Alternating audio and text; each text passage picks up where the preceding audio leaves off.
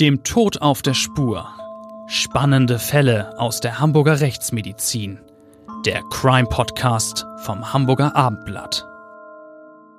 Dieser Podcast wird Ihnen von einem echten Hamburger Original präsentiert, dem GBI, Großhamburger Bestattungsinstitut. Das GBI in der Rechtsform eines Vereins ist seit 1920 die Adresse in und um Hamburg für alle Themen rund um den konkreten Trauerfall sowie bei der Bestattungsvorsorge. Trauer und Feier. Die Menschen vom GBI helfen Ihnen individuell, empathisch und kompetent.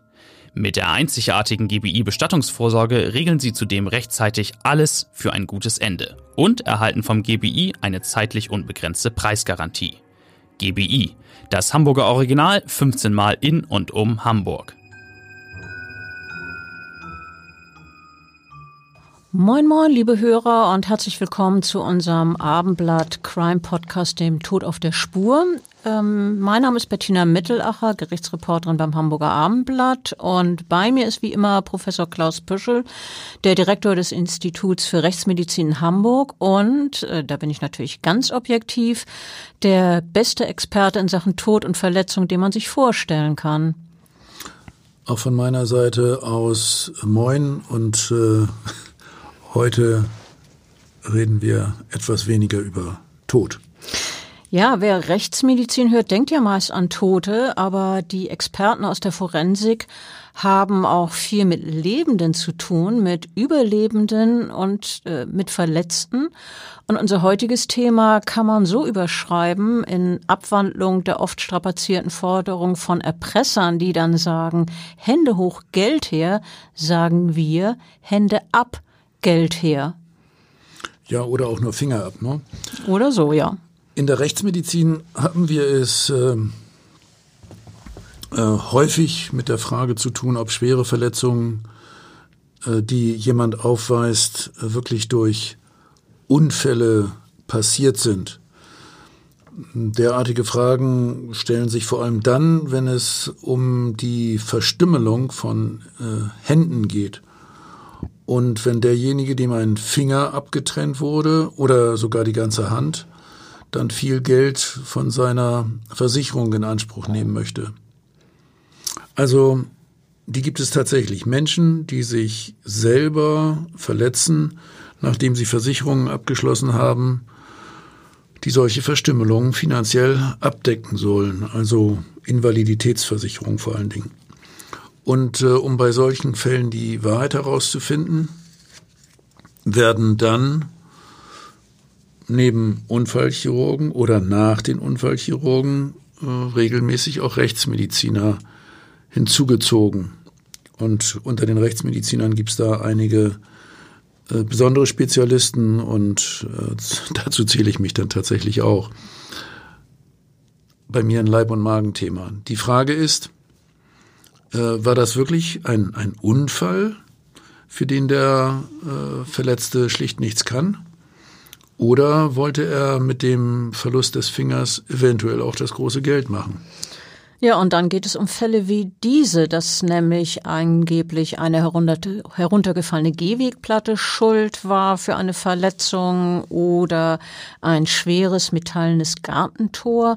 Andere erzählen von Unfällen beim Holzhacken oder von schwersten Verletzungen beim Arbeiten mit der Kreissäge, vielleicht auch einer missglückten Autoreparatur oder von einem brutalen Überfall, bei dem sich skrupellose Verbrecher mit kräftigem Schneidwerkzeug, äh, bei dem sie dann bei ihrem Opfer Verstümmelung verursachen. Und äh, das sind dann grausige Geschichten, bei denen einzelne Finger oder sogar ganze Hände bedauerlicherweise abgetrennt wurden. Äh, ja, und leider ist äh, manchmal das fehlende Teil, also der fehlende Finger, das fehlende Glied verloren gegangen und kann deswegen auch nicht wieder angenäht werden, was ja auch ein Betrüger sozusagen als Ziel hat. Immer wieder gibt es Menschen, die wegen derartig abgetrennter Gliedmaßen hohe Schadenersatzforderungen an ihre Versicherungen stellen. Da geht es zum Teil um Hunderttausende oder sogar Millionen. Und äh, bei einigen Fällen stellt sich dann tatsächlich heraus, dass äh, diese Verletzung nicht unfreiwillig, unfallmäßig geschehen ist, sondern dass sie absichtlich herbeigeführt wurde, um eben derartige Zahlungen zu erschleichen. Ja, du hast es gesagt, dann geht es um, um siebenstellige Summen oder auch nur in Anführungsstrichen um sechsstellige Summen, aber das kann ja auch sehr reizvoll sein. Mit äh, Schmerz und Invalidität sehr viel Geld abzuzocken, lautet dann bei manchen Menschen die kühl kalkulierte Rechnung. Diese geht dann aber auch oft nicht auf, weil nämlich Versicherungen bei dem Verdacht, ein angeblicher Unfall könnte gefaked sein, Menschen wie dich einschalten, Profis, Rechtsmediziner, die dann die Wahrheit herausfinden sollen. Ja, schwer vorstellbar für so einen normalen Menschen. Aber man muss sich von dem Gedanken verabschieden, dass sich niemand absichtlich selbst große Schmerzen sowie eine Gliedmaßenamputation zufügen würde. Also ich äh, höre ja immer wieder, wenn ich über derartige Fälle berichte, dass jemand sagt, ich würde mir doch nie einen Finger abhacken oder die Hand abhacken. Auf keinen Fall nicht für eine Million. Ja, aber äh, für Selbstverletzungen gibt es äh, äh, tatsächlich viele Ursachen, zum Beispiel auch psychische Gründe. Und manche Menschen erhoffen sich, wie gesagt, durch Versicherungsbetrug viel Geld. Da wird dann äh, auch absichtlich zur Axt oder zur Gartenschere gegriffen oder zur Säge oder zum Hackebeil, um äh, beispielsweise Finger abzutrennen. Es lockt das finanziell sorgenfreie Leben. Ja, so wie in mehreren Fällen, die wir auch in unserem Krimi-Sachbuch Tote Lügen nicht beschrieben haben. Es geht zum Beispiel um den Fall eines Kfz-Meisters, der innerhalb eines Jahres sage und schreibe neun, ich wiederhole neun, Unfall- und wieder Invaliditätsversicherungen abgeschlossen hat. Insgesamt dreieinhalb Millionen Mark äh, hätte er dann bekommen. Äh, daran erkennt man, dass der Fall schon ein bisschen weit zurückliegt, äh, weil es um Mark geht. Und außerdem hat er noch eine Rechtsschutzversicherung abgeschlossen. Und wenige Monate später ereignet sich ein Vorfall, den dieser 48-Jährige dann als Unglück darstellt. Ähm, da, er hat nämlich erzählt, dass er in der Küche zwei Eisbeinen Scheiben hacken will und seine beiden Dackel sind bei, äh, wenn er so etwas macht, immer dabei. Die beiden verfolgen jede Bewegung ihres Herrchens und beim ersten Eisbein, das er dort zerteilen wollte, so schildert es der Mann, läuft alles noch reibungslos. Beim zweiten jedoch rutscht ihm plötzlich das Eisbein aus der Hand. Ähm, er sagt, ich griff hinterher und genau unter das Hackbeil, mein Daumen und mein Zeigefinger wurden glatt durchtrennt und flogen auf den Fußboden dorthin, wo die Hunde gerade ihre Fleischration erwarteten. Als das Blut spritzte, war ich zunächst wie gelähmt, lautete später seine Schilderung. Ja, jetzt haben wir mal wieder die Situation, dass das Beweismittel fehlt, beziehungsweise der Finger dann nicht wieder ab, angenäht werden kann. Ne? Gut, aber der Mann hat dann äh, weiter erzählt, er sei ins Badezimmer gelaufen, um die Wunden zu verbinden. Zunächst äh, habe er mit einem frischen Handtuch die Blutungen tamponiert und dann versuchte ich, äh, ja, meinen Hunden äh, den Daumen und die Zeigefinger wieder aus dem Maul zu nehmen, sagte er. Äh, doch wenn die fressen, lassen die keinen ran. Meine Hunde guckten nur noch und warteten auf die nächste Portion. Naja, ich suchte noch äh, nach irgendwelchen Resten, aber alles war weg. Also Finger weg. Finger weg, ja. Und äh, dann lief es aber anders, als der Mann es äh, kalkuliert hatte. Die Versicherung hat ähm, ein Gutachten eingeholt äh, und äh, oder mehrere Gutachten eingeholt, unter anderem von euch Rechtsmedizinern. Ja, wir kommen natürlich erst immer äh, später auf den Plan. Also wenn die äh, Chirurgen ihre Behandlung schon abgeschlossen haben, Meistens ähm, waren auch schon die Versicherungsdetektive vor Ort und ganz zum Schluss überlegt man sich dann, äh, ob man jetzt auch noch den äh, Rechtsmediziner einschaltet für ein rekonstruktives Gutachten. Wir lassen uns dann in solchen Fällen den angeblichen Tatablauf genau schildern. Wir führen natürlich auch eine sehr genaue, umfangreiche Aktenanalyse durch Und äh, wir machen äh, durchaus auch immer wieder Versuche, die äh, das Szenario nachstellen. Dabei benutzen wir dann auch biologisches Material. Mit biologischem Material meine ich zum Beispiel Leichenhände, also Hände von Toten äh, oder auch Finger.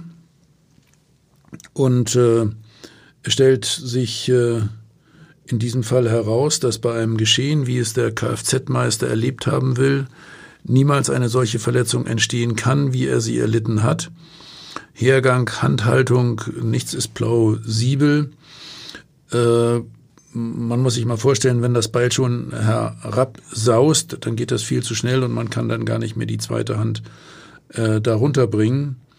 Also mit dem behaupteten Nachfassen nach dem herabgerutschten Eisbein lässt sich diese Verletzung nicht in Einklang bringen. Äh, das haben wir dann äh, auch mit Probanden eindeutig belegt, die natürlich nicht ihre eigenen Finger traktiert haben. Das wollen wir doch mal ganz stark hoffen. Ähm, die zwingende Schlussfolgerung für das Gericht, das dann sich mit dem Rechtsstreit um die Versicherungssumme befasst hat, war, äh, dass die Verletzungen nämlich nicht unfreiwillig entstanden sind. Der äh, Mann wollte das Urteil nicht akzeptieren, der wollte natürlich gerne sein Geld haben, äh, der ist dann durch die Instanzen gegangen, aber das hat ihm nichts genützt, denn die Gerichte haben stets zu seinen Ungunsten ähm, entschieden. Und nicht nur, dass der Mann kein Geld bekommen hat von seinen Versicherungen für die, für die fehlenden Finger, er wird jetzt auch noch von seiner Rechtsschutzversicherung verklagt, die ja die Kosten für mehrere Prozesse bezahlt hatte. Und äh, nun hat er also nicht nur keinerlei Geld bekommen, der muss auch noch 70.000 Mark an, Gerichts, äh, an Gerichtskosten zurückzahlen. Man kann sagen, dumm gelaufen. Ja, ich kenne auch einige Fälle, bei denen äh, die Selbstbeschädiger dann als Betrüger strafrechtlich verurteilt wurden und äh, tatsächlich eine Gefängnisstrafe bekommen haben. Insgesamt, nee, ich äh, will noch mal sagen, ich kenne Dutzende ähnlich gelagerte Fälle. Es ist also kein Einzelfall, in denen sich Menschen an ihre Versicherung wandten äh, und ihre Verletzung als Unfall ausgaben. Und dabei geht es auch nicht nur um das Abtrennen von Fingern. Gibt es da eine Größenordnung, in wie vielen Fällen dann Versicherungsbetrüger entlarvt werden? Also die eigene Statistik äh, mit derartigen Fällen äh, geht dahin, dass man äh, in etwa der Hälfte der Fälle durch äh, eine wirklich sehr sorgfältige und detailgerechte Dokumentation und Rekonstruktion herausbekommt, äh, dass das so nicht stimmen kann. Gibt es viele Beispiele dafür, die, die habe ich auch in einem Buch einmal zusammengestellt. Da war zum Beispiel der Mann, äh, dem ein Finger der linken Hand fehlte. Er behauptete, dieser sei ihm bei Arbeiten auf seinem Grundstück abgetrennt worden, als ihm angeblich eine fast 30 Kilogramm schwere Gehwegplatte auf die Hand fiel. Das äh, damals angefertigte Röntgenbild in der Notaufnahme, also da im Krankenhaus, äh, zeigte eine völlig glatte Knochendurchtrennung und keinerlei Bruchfragmente. Und das hättet ihr aber eigentlich erwartet bei so einem Szenario, wie er es geschildert hat? Ja, ich äh, kenne inzwischen ja verschiedene ähnlich gelagerte Fälle. Also auch in diesem Fall haben wir uns den Hergang ganz genau schildern lassen. Dann haben wir das Szenario mehrfach simuliert, also tatsächlich mit Gehwegplatten und da äh, Leichenfinger äh, dran fixiert und die runterfallen lassen. Und es kommt immer immer zu Trümmerfrakturen und niemals zu einem glatten Bruch. Und äh, damit war der Betrüger überführt. Unser damaliges Gutachten wird äh, von einer der großen deutschen Versicherungen heutzutage immer als Lehrbeispiel für eine derartige Rekonstruktion gezeigt. Ja, ein eindrucksvoller Fall und spannend, wie ihr das herausfindet. Du hast bestimmt noch weitere solcher Beispiele auf Lager. Ja, wie gesagt, äh, habe ich ein ganzes Buch drüber geschrieben. Bei einem anderen Fall erlitt ein äh, sehr gut versierter Allgemeinmediziner schwerste Quetschverletzungen an den Zeigefingern beider Hände. Und nach seiner Darstellung hatte er den Reifen seines Wagens äh, wechseln und die Bremsscheibe prüfen wollen. Also äh, der fasste da gerade hm, an die Bremsscheibe an und kam dabei mit der Schulter an den Radkasten und das aufgebockte, also auf dem Wagenheber aufgebockte Auto ist runtergekracht und äh, die Bremsscheibe quetschte die beiden Zeigefinger ab. Autsch. Ja, äh, das hat sicher wehgetan. Äh, wir fragen uns bei solchen Fällen übrigens auch manchmal, wie weit vor allen Dingen Mediziner dann auch mit Schmerzmitteln arbeiten. Ja.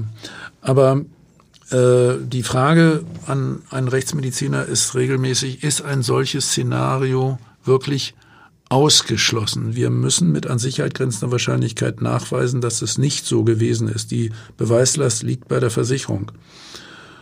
Und äh, in diesem Fall ging es um sehr, sehr viel Geld. Also dieser Fall mit den beiden Zeigefingern und der Bremsscheibe. Zum Schluss endete der Fall mit einem Vergleich, aber auch so bekam der Mann noch mehrere Millionen. Das ist tatsächlich mein, mein Rekordfall gewesen. Äh, das Besondere bei solchen Verfahren, du hast es eben schon angedeutet, dass die äh, nicht der äh, Versicherte, also derjenige, der den Unfall hat, äh, nachweisen muss, dass es so passiert ist, wie er es behauptet, sondern dass die Versicherungen nachweisen müssen, dass die vorgetragene Version nicht stimmen kann. Und zur Abwehr von Tricksern und Täuschern beschäftigen Versicherungsgesellschaften mittlerweile Heere von Juristen und anderen Spezialisten die jede Schadensmeldung akribisch prüfen und äh, wenn Zweifel zurückbleiben, geht das immer zulasten der Versicherung. Der Nachteil für die Verletzten ist allerdings dabei, dass sich solche Fälle oft über Jahre hinziehen, wenn vor Gericht geklagt wird, weil die Instanzen durch, weil die Versicherung, Entschuldigung, durch alle Instanzen gehen. Aber der jährliche Schaden durch Versicherungsbetrug wird auf mehrere Milliarden Euro geschätzt. Da kommt einiges zusammen. Ja, das hätte ich gerne auf einem Haufen, das Geld, oder zur eigenen Verfügung. Also ja, es geht, nicht schlecht. geht äh, um, um äh, sehr viel Geld im Einzelfall und, und insgesamt in diesem Betrugsbereich. Um das nochmal auch klar zu sagen, man kann oder mag sich das gar nicht so richtig vorstellen, aber äh, für Geld äh, tun die Menschen doch eben ja extreme Dinge da das Ganze immer durch viele Instanzen geht, kommt es in zweifelhaften Fällen vor dem absoluten Ende, also dem letzten Urteil, äh, häufig auch zu einem Vergleich, in dem der Versicherte und die Versicherungsgesellschaft sich dann einigen, dass äh, ein bestimmter Anteil gezahlt wird. Äh, oft sind es dann 50 Prozent der ursprünglich versicherten Summe. Es ist aber auch jede Aufteilung möglich. Und um das nochmal zu sagen, wenn wir dann einer Versicherungsgesellschaft auch nur, nur in Anführungsstrichen 100.000 Euro oder 100.000 Mark damals gespart haben, äh, dann äh, ja, äh, hat die mit uns, um das so zu sagen, eine ganze Menge Geld gespart. Ähm, nicht selten sind es in Fällen, in denen es zu Verstümmelungen kommt, auch die lieben Haustiere, die als angebliche Täter oder zumindest Auslöser eines Unfalls herhalten. Wenn zum Beispiel die Katze sich erschreckt und äh, mit ausgefahrenen Krallen auf einen zuspringt, so dass man stolpert und äh, der Finger dann beispielsweise in einer Tür gequetscht wird oder wenn der Hund übermütig herumtollt, während man gerade die Axt zum Holzspalten gehoben hat und sie niedersaust. Oder wie in einem Fall aus Norddeutschland, wenn sogar zwei Hunde beteiligt gewesen sein sollen. Der eine äh, so hat es der Mann, um den es jetzt geht, geschildert, äh, ist gefährlich nah an eine rotierende Kreissäge geraten, woraufhin sein Herrchen hinstürzt zu dem Hund, um ihn fest zu, äh, wegzuzerren von dieser Kreissäge. Und dabei stürzt, tritt das Herrchen dem anderen Hund, den er hat, auf den Schwanz. Dieser springt hoch und bringt den Hausherrn zum Stolpern. Genau, und damit nimmt das Unglück dann seinen Lauf. Der Versicherungsvertreter übrigens für solche Fälle auch wieder ein typischer Beruf, Ärzte, Versicherungsvertreter, gerät nach seiner Darstellung versehentlich in die Säge, die rotierende Kreissäge, und nun fehlen ein Daumen und der Zeigefinger der linken Hand.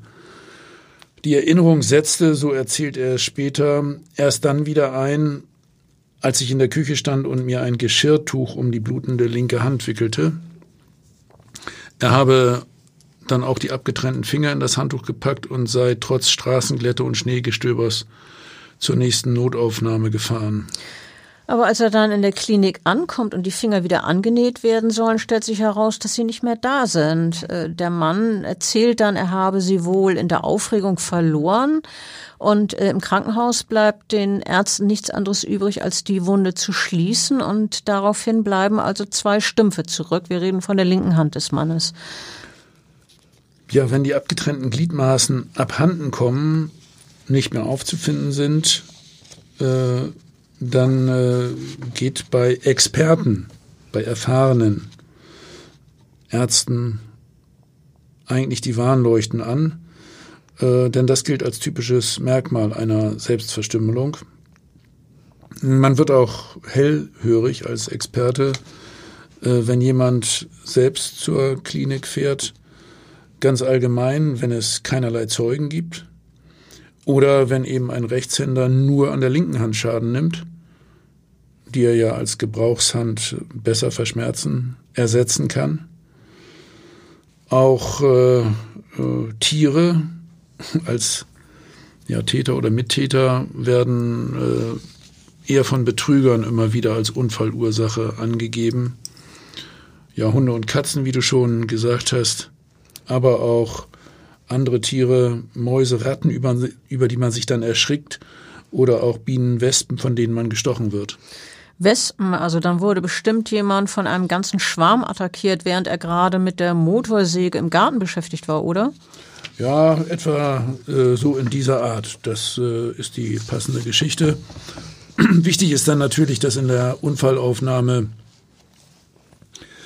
äh, sorgfältig dokumentiert wird, auch was an sonstigen Verletzungen oder Besonderheiten vorhanden ist. Also zum Beispiel Wespenstiche dann. Insgesamt muss man leider feststellen, dass im medizinischen Bereich im Zusammenhang mit Versicherungen äh, insgesamt doch äh, viel, viel häufiger getäuscht und gelogen wird, als man das denkt. Äh, diese äh, exquisiten Fälle von Selbstverstümmelung äh, sind dabei die spektakulärsten. Aber es ist nur ein kleiner Bereich, höre ich daraus. Ja, genau. Mancher Betrug ist ganz banal, hm, wie etwa bei der Arbeit fehlen oder auch eine Krankschreibung wegen angeblicher Kopfschmerzen. Ja, das kennt fast jeder von uns. Oder jemand bekommt nach einem Auffahrunfall mit angeblichen Nackenschmerzen vom Arzt attestiert, er habe ein Halswirbelsäulen-Schleudertrauma erlitten, obwohl das gar nicht stimmt. Da geht es bundesweit um einen Riesenschaden. Wir reden jetzt wieder von Hunderten von Millionen Euro jedes Jahr, alleine durch dieses Halswirbelsäulen-Schleudertrauma. Und auch bei Selbstverletzungen äh, gibt es äh, äh, etliche sonstige weitere Interessenlagen. Wichtig ist immer die Frage nach dem Vorteil, den jemand erlangt. Den hat er zum Beispiel auch dann, wenn er Gefängnisinsasse ist und ähm, Rasierklingen schluckt, weil er dann aus dem Knast ins Krankenhaus kommt und ähm, erstmal dem Knast sozusagen äh, entkommt und eine äh, bessere Behandlung kriegt. Ja, vorgetäuschte äh, Taten wären zum Beispiel auch angebliche Vergewaltigungsopfer, jemand, der jemanden schaden möchte oder für sich selbst mehr Beachtung äh, sucht. Auch solche Fälle gibt es, wie wir wissen. Ähm, wie ist denn das, äh, ihr Rechtsmediziner habt ja die Aufgabe, die Wahrheit herauszufinden. Ähm, was für Problematik gibt denn denn da? Ja, also letztlich äh, gilt äh, dies für fast sämtliche Bereiche des menschlichen Lebens, äh, wo es äh, zu, zu Verletzungen äh, kommt. Also man muss immer unterscheiden zwischen Fremdbeibringung, Selbstbeibringung, Unfall und bei Selbstbeibringung eben auch unter Selbstverstümmelung und Betrug. Äh, leider gehört zu der Problematik, dass wir als Experten sehr spät erst eingeschaltet werden. Manchmal muss man sagen, zu spät. Versteht man aber auch, Rechtsmediziner kommen eben immer ein bisschen spät. Den Spruch kennst du schon. Äh, zunächst äh, unmittelbar nach einer schweren Verletzung, wie es das Abtrennen einer Hand mit einer Kreissäge ist, dann geht es natürlich um die Versorgung des Opfers. Das steht ganz im Vordergrund. Also ich fände das auch merkwürdig, wenn man als erstes einen Rechtsmediziner holen würde und nicht den Unfallarzt oder den Chirurgen. Ja, also bei Kreissägenverletzungen oder abgehackten Fingern verstehe ich das auch. Bei äh, Vergewaltigung oder sexuellem Missbrauch ist die Situation schon anders. Dann ist manchmal der Rechtsmediziner als äh, erst untersuchender Arzt durchaus äh, sinnvoll.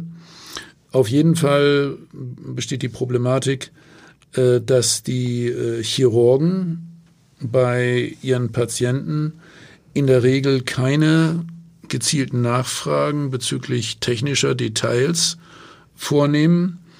Die Chirurgen wollen natürlich helfen, blutende Verletzungen, gebrochene Knochen äh, behandeln.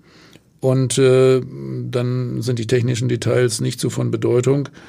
Ähm, und es wird auch überhaupt gar keine spurenkundliche Dokumentation vorgenommen. Also wie zum Beispiel das Sichern von, von Schmiere, äh, von einer Kettensäge äh, oder äh, eventuell das Sichern von Lacksplittern oder oder gibt es wirklich viele Spuren, die man da sichern kann in einem Verletzungsbereich. Und äh, es werden auch Fragen zu sonstigen Begleitumständen, also ob Drogeneinfluss besteht, ob Medikamente eingenommen wurden, ja, ob der äh, Mensch unter Einwirkung von Schmerzmitteln steht, die werden gar nicht erst aufgeworfen.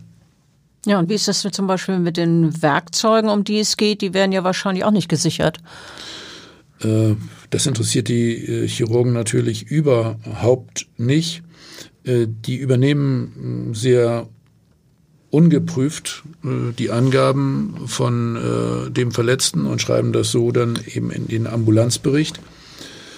Weil danach nicht gefragt wird, können die Verletzten dann auch mit einiger Berechtigung sagen, sie hätten diese Werkzeuge entsorgt, vielleicht auch weil sie blutig sind und weil man die nicht mehr angucken macht. Klingt und ja auch plausibel. Ja, denke ich schon. Auf der anderen Seite, wenn man eine hohe Versicherung abgeschlossen hat, gibt's äh, theoretisch äh, vom Vertrag her äh, natürlich den Anspruch, dass man äh, vom Geschehensort äh, genaue Aufzeichnungen macht und vom Geschehensablauf und der Versicherung dann entsprechende Untersuchungen ermöglicht und äh, sich den Nachfragen stellt. Was, was macht ihr denn jetzt, um der Wahrheit auf die Spur zu kommen?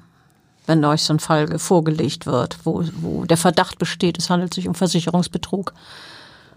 Also neben der Analyse der Krankenunterlagen und der Unterlagen der äh, Versicherten gehen wir unbedingt auch vor Ort und lassen uns dann von der verletzten Person nochmal ganz genau, minutiös, äh, Punkt für Punkt den mutmaßlichen Geschehensablauf schildern insbesondere wie die Hände eventuell mit dem abgetrennten Finger gehalten wurden und wie das Werkzeug angefasst wurde, was die Halterhand war, was die äh, Hand war, mit der gearbeitet wurde, die Arbeitshand also. Wir versuchen ganz genau nachzustellen, was passiert sein soll, möglichst auch mit dem Originalwerkzeug, was es ja nur in seltenen Fällen gibt, aber wenn es das gibt, nehmen wir das auch oder ansonsten zumindest mit einem sehr ähnlichen äh, geeigneten äh, Objekt. Diese äh, Rekonstruktionen müssen dann auch äh, bildlich dokumentiert werden. Machen wir also viele Fotos, wir machen auch Videoaufnahmen. Und später erfolgen dann im Labor sehr ausgedehnte, ausgefeilte, wiederum exakt dokumentierte, protokollierte und gefilmte Kontrollexperimente. Und äh, welche Materialien verwendet ihr dafür, um möglichst gute Ergebnisse zu bekommen? Wollt ihr sicher möglichst dicht am Original bleiben, also sprich am, am beispielsweise am Finger? Da fallen natürlich irgendwelche Pappkonstruktionen aus.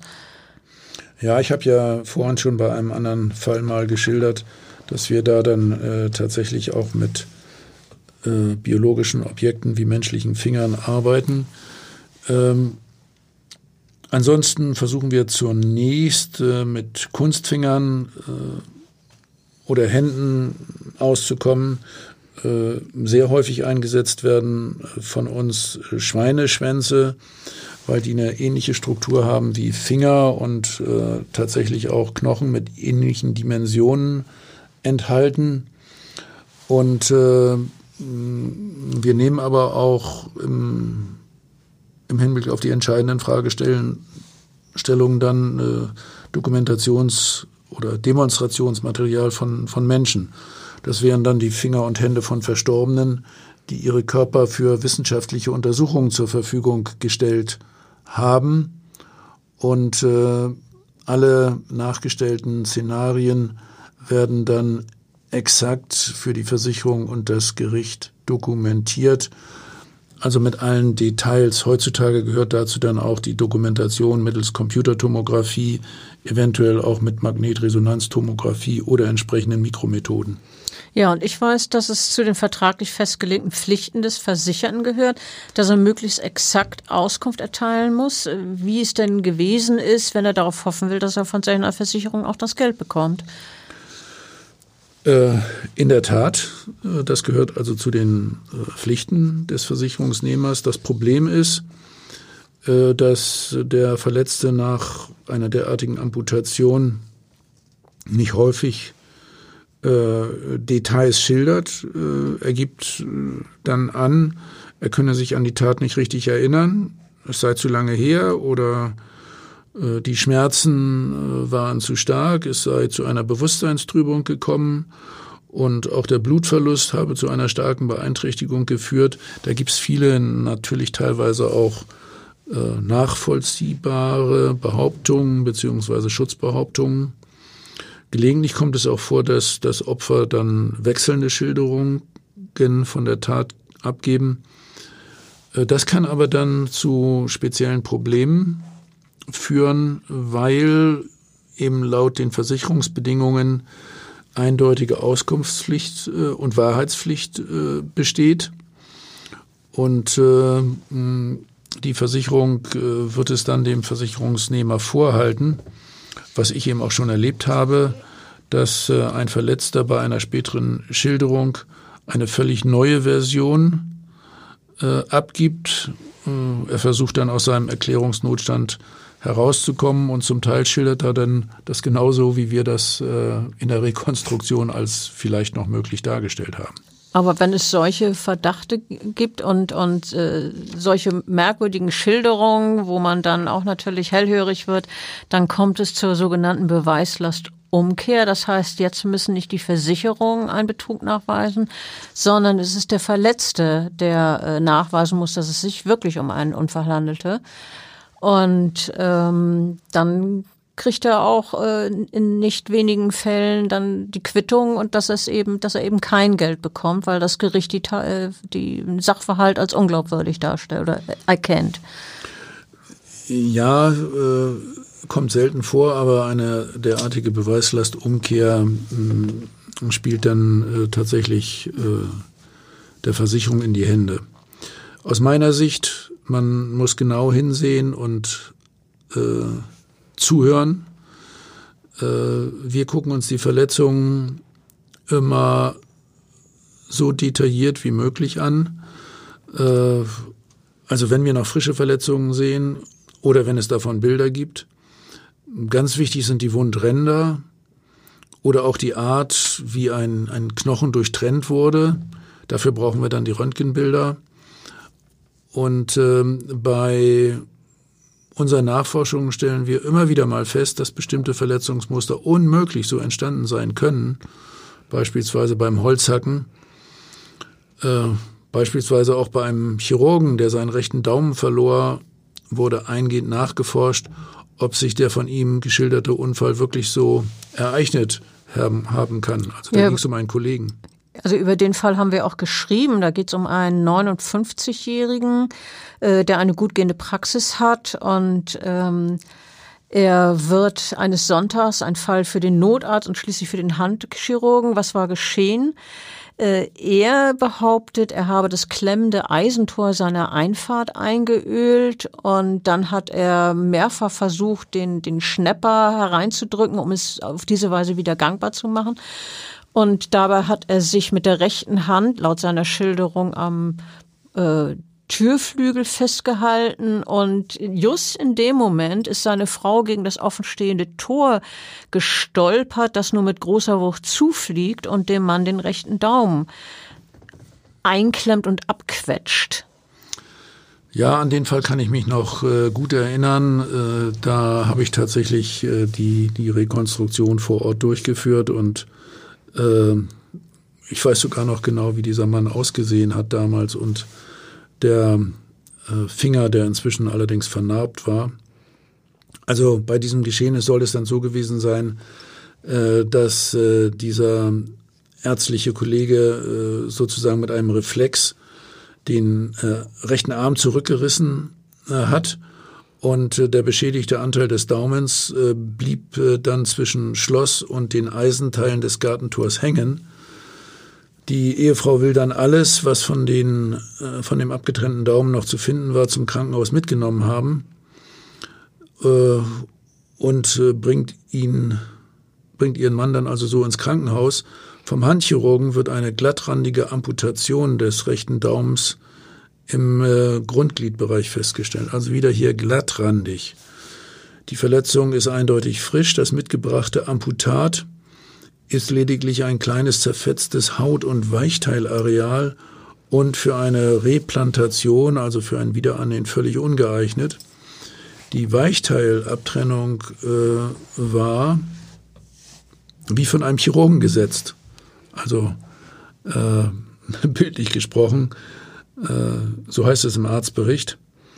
Mm, deshalb ist auch eine plastische Deckung des Stumpfes problemlos möglich. Also eine, alles völlig glatt und am Stumpf auch gut zu versorgen, aber der ganze Rest zerquetscht. Ja, aber das passt natürlich nicht so ganz zu der Schilderung mit dem Eisentor und der Quetschung, ne, wie wir vorhin gelernt haben. Wenn äh, das hier wie vom Chirurgen gesetzt wirkt, das haben wir ja inzwischen von dir gelernt. Äh, drei Tage nach diesem Vorfall hat der Verletzte den äh, äh Schaden seiner Versicherung gemeldet und sie hätten ihm laut seinem Vertrag 315.000 äh, Mark zahlen sollen. Und sie haben daraufhin äh, die Rechtsmedizin mit der Begutachtung des Schadens ähm, beauftragt. Und ähm, dabei ist aufgefallen, dass der Mann, der ja eigentlich Rechtshänder ist, äh, sich mit rechts abstürzt und mit links die Reparaturarbeit macht. So demonstriert er das, aber das klingt natürlich schon per se nicht plausibel. Normalerweise würde man doch die Hand für solche Arbeiten benutzen, mit der man geschickter ist. Und äh, die Haltung des Daums ist sehr unnatürlich, wenn er das so zeigt. Ähm, und äh, es gibt auch weitere Merkmale, die euch stutzen lassen haben. Äh, bei dieser Arbeit gibt es überhaupt gar keinen Grund, sich abzustützen. Und die beiden Torschlossbeschläge können nicht zu einer glattrandigen Amputation führen. Das hatten wir auch schon mal, also zum Beispiel der Fall mit der äh, Steinplatte, die auf den Finger gefallen mhm. ist. Also die experimentellen Untersuchungen zeigen eindeutig, es gibt keine glattrandige Abtrennung.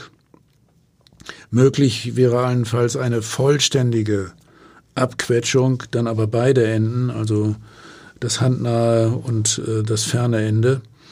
Und dabei kommt es dann immer zu zerfetzten Wundrändern und unregelmäßigen Knochenabtrennungen mit Splitterungen, Trümmerbrüchen Unsere Begutachtung führt jedenfalls schließlich zu dem Ergebnis, dass eine Amputation mit dem geschilderten Unfall theoretisch zwar möglich wäre, äh, aber mit, dem, mit den tatsächlichen Details der vorgewiesenen Verletzung überhaupt nicht in Einklang zu bringen ist. Trotzdem hat der Chirurg mit anwaltlichem Beistand eine außergerichtliche Vergleichszahlung äh, erreicht. Er hat immerhin 225.000 Mark bekommen. Nicht schlecht, finde ich, wenn man überlegt, wie wenig plausibel seine Schilderung insgesamt war. Aber vielleicht war es ja das Interesse der Versicherung, den Fall abzuschließen und nicht ewig auf eine Klärung zu warten. Naja, und immerhin haben Sie durch unser Gutachten noch mehr als 100.000 Mark gespart. Für Rekonstruktion ist es besonders relevant, ob auch weitere Finger verletzt wurden und ob es eine isolierte Verletzung war. Beim echten Unfall ist der Schnitt oft schräg, auch benachbarte Finger werden mitverletzt. Ist äh, überhaupt nur ein Finger amputiert, etwa der Zeigefinger, und äh, das auch noch im Grundgliedbereich, also ganz nahe an der, ähm, an der Hohlhand.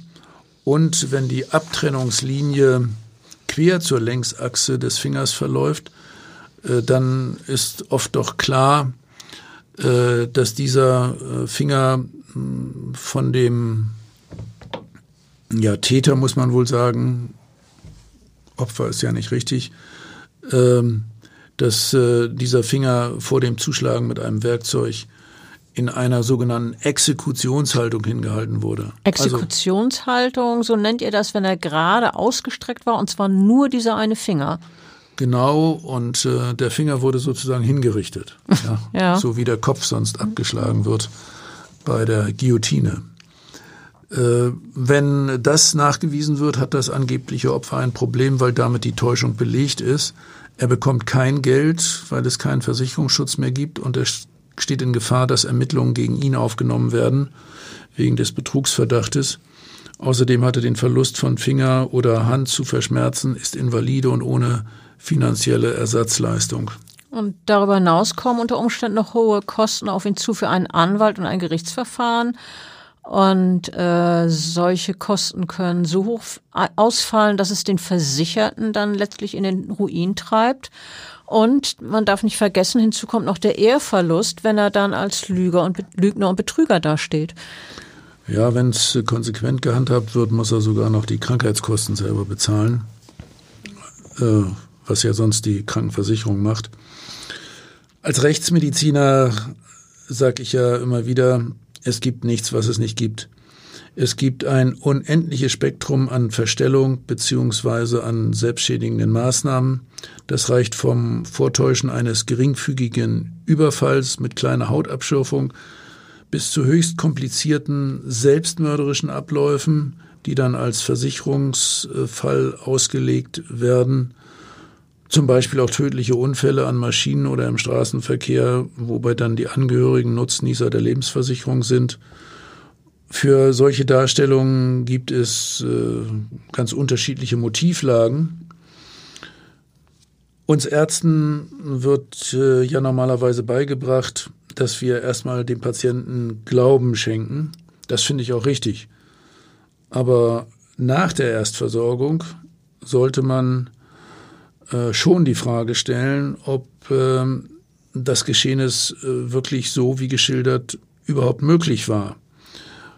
Also deswegen ist die sorgfältige Rekonstruktion bei Unfällen und Überfällen extrem wichtig, um abzugrenzen, ob es tatsächlich eine Begehung von fremder Hand, ein, ein, ein Überfall war oder doch womöglich ein äh, suizidales Geschehen beziehungsweise eine Selbst Verletzung. Was war denn der teuerste Fall, den du in Erinnerung hast? Ja, das war ein Vergleich, bei dem ein Versicherter, damals ging es auch um Mark, 5 Millionen Mark ausgezahlt bekommen hat.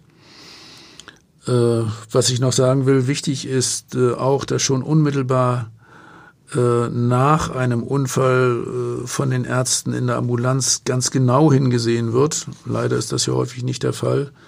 Manchmal entdeckt man zum Beispiel am Finger stumpf Einstichstellen, weil der Finger vorher örtlich betäubt wurde. Das hast du vorhin angedeutet, dass äh, wenn man sowas feststellen würde, äh, sofort, dann wäre das doch auch ganz klar ein Hinweis, dass da ein Betrug vorliegt. Ja, man muss das dann allerdings möglichst auch durch chemisch-toxikologische Untersuchungen äh, noch nachweisen. Ähm, sonst äh, gibt es auch für diese Situation äh, eventuell Schutzbehauptungen. Man sollte das dann auch fotografisch dokumentieren. Das ist das, was ich ja immer wieder sage. Äh, saubere Dokumentation und Spurensicherung, damit die Beweislage später eindeutig ist.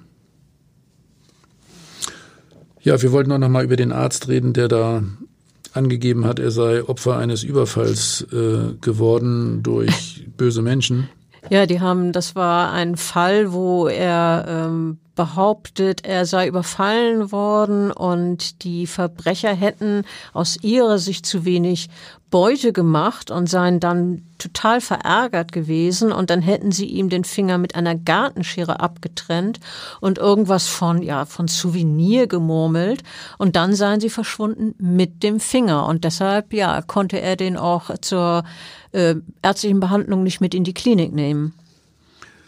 Ja, das war schon eine äh, sehr abenteuerliche äh, Behauptung dass also die, die Täter dann nicht nur den Finger abtrennen, sondern auch noch als Trophäe mitnehmen.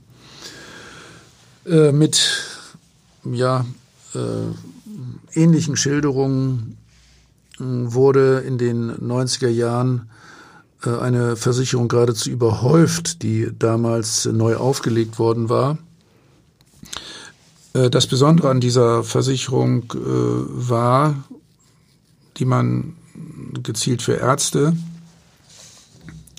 geschaffen hat, dass speziell Hände und Finger mit einer verbesserten sogenannten Gliedertaxe versichert werden konnten. Das bedeutete, dass bei Verlust bzw. Funktionsverlust einzelner Finger erhöhte Versicherungssummen gezahlt wurden. Es ging damals vor allem um Daumen und Zeigefinger, weil das ja die wichtigsten Finger sind und bei einem Jahresbeitrag von 1000 Mark war damals, also vor etwa 30 Jahren, eine Versicherungssumme von einer Million möglich. Also das Tausendfache des eingezahlten Betrags, das nenne ich mal eine gute Rendite. Ja, das klingt wirklich verführerisch. Ja, und vielleicht kann derjenige dann den Verlust eines Fingers gut verschmerzen, im wahrsten Sinne des Wortes dieses Verschmerzen. Diese Versicherung, von der du gerade erzählst, die hatte ja in den ersten Jahren ein auffällig hohes Schadensaufkommen. Relativ viele Fälle gab es, in denen insbesondere der Verlust eines Fingers gemeldet wurde. Aber dann wurden die Konditionen geändert und man kam nicht mehr so leicht an so viel Geld. Genauso haben die das damals zu reparieren versucht. Eine eigene Auswertung äh, der Hamburger Rechtsmedizin hat ergeben, dass äh, seinerzeit in 80 Prozent der Fälle der Zeigefinger der linken Hand betroffen war. Den Verlust konnte man offenbar besonders äh, gut verschmerzen. Ja, das ist nämlich verständlich, denn die meisten Menschen sind Rechtshänder. Ähm, also dann ist die Halterhand besonders gefährdet, also von daher links, äh, dass äh, hier schneidende Werkzeuge wie Beil, Axt, Messer, Säge einschlagen oder, oder etwas absägen. Andererseits, und daher eben leicht zu verschmerzen, ist der Zeigefinger äh, vergleichsweise leicht zu entbehren. Äh, zwischen dem Daumen und dem Mittelfinger ist dann immer noch eine Greiffunktion möglich und äh, ich kenne tatsächlich viele, die damit ihre zum Beispiel ärztlichen Aufgaben ohne weiteres wahrnehmen konnten und auch Chirurgen, die ohne Zeigefinger dann weiter operiert haben. Ich probiere das gerade mal aus. Äh, Daumen und Mittelfinger, damit kann man tatsächlich noch ganz gut greifen, wenn man, also vor allen Dingen noch, wenn man Ringfinger und Kleinfinger dabei hat. Der Verlust wiegt dann also nicht so schwer und der Versicherte bekommt eine vergleichsweise sehr hohe Summe. Genau, das gilt eben für diesen linken Zeigefinger.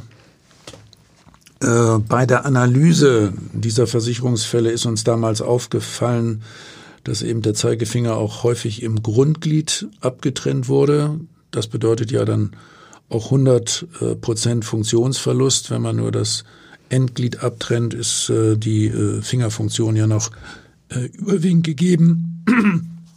Entschuldigung, so dass dann auch weniger Versicherungssumme fällig wird. Äh, ja, insgesamt kommt es bei diesen Versicherungsfällen immer wieder zu bestimmten kriminalistischen und äh, versicherungstechnischen Besonderheiten. Der Versicherte hat häufig sogar mehrere Versicherungen. Er ist äh, unverhältnismäßig hoch versichert in Relation zu Beruf und Einkommen. Äh, nicht selten bestehen bei ihm auch wirtschaftliche Schwierigkeiten. Also man sucht dann auf Seiten der Versicherung eine Bankauskunft und äh, versucht herauszufinden, ob da vielleicht auch Schulden eine Rolle spielen, so dass es eine finanziell klamme Situation äh, ist. Und äh, äh, von daher sind alle versicherungsmedizinischen weitergehenden äh, Ermittlungen auch von besonderer Bedeutung. Ähm, wie viele Fälle habt ihr denn für eure Studie analysiert? Du hast vorhin von einer Studie äh, gesprochen. Gibt es auch irgendwelche Regelmäßigkeiten, die euch aufgefallen sind, zum Beispiel über die Betroffenen? Wir haben solche Fälle verhältnismäßig äh, häufig bearbeitet. Ich habe schon gesagt, das gehört zu meinen Spezialitäten. Deswegen mache ich auch häufig äh, Vorträge bei Versicherungsgesellschaften und Rechtsanwälten, die diese äh, Gesellschaften äh, äh, vertreten. Ja, das äh, Merkwürdige, was gar nicht so merkwürdig ist, am häufigsten waren Ärzte betroffen und Versicherungsvertreter in äh, unserer wissenschaftlichen Serie. Und es gab immer mehr oder weniger fantasievolle Geschichten, wie der Unfall passiert sein soll. Äh, ja, bei ansonsten normalen technischen Arbeitsvorgängen wurde auf einmal der Hieb verrissen, weil man zum Beispiel ausgerutscht ist, der Hund zwischen die Beine lief, ein Insekt ins Auge flog oder Geräusche einen erschreckt haben. Das sind in der Regel Schilderungen, äh, die auch nicht mehr nachprüfbar sind. Vortäuschen von Verletzungen und Krankheiten sind doch auch sicherlich äh, keineswegs ein Phänomen, das jetzt erst zur Zeit äh, entstanden ist, seit es Versicherungen gibt. Nein, äh, Selbstbeschädigungen sind so, so alt wie die Medizin selbst.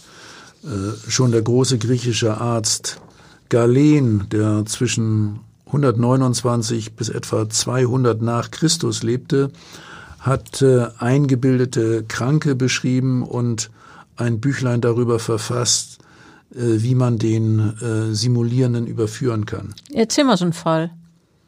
Ja, gut, also da war zum Beispiel ein junger Diener, der geschwollene Beingelenke hatte und solche Schmerzen, dass er kaum äh, überhaupt nur noch einige Schritte zu Fuß gehen konnte, geschweige denn war es ihm möglich, äh, seinen Herrn per Pedis auf dessen Reisen zu begleiten, wie es eigentlich von ihm erwartet wurde. Und es war keine rätselhafte Krankheit, kein geheimnisvolles, noch nicht erforschtes Leiden, was er hatte?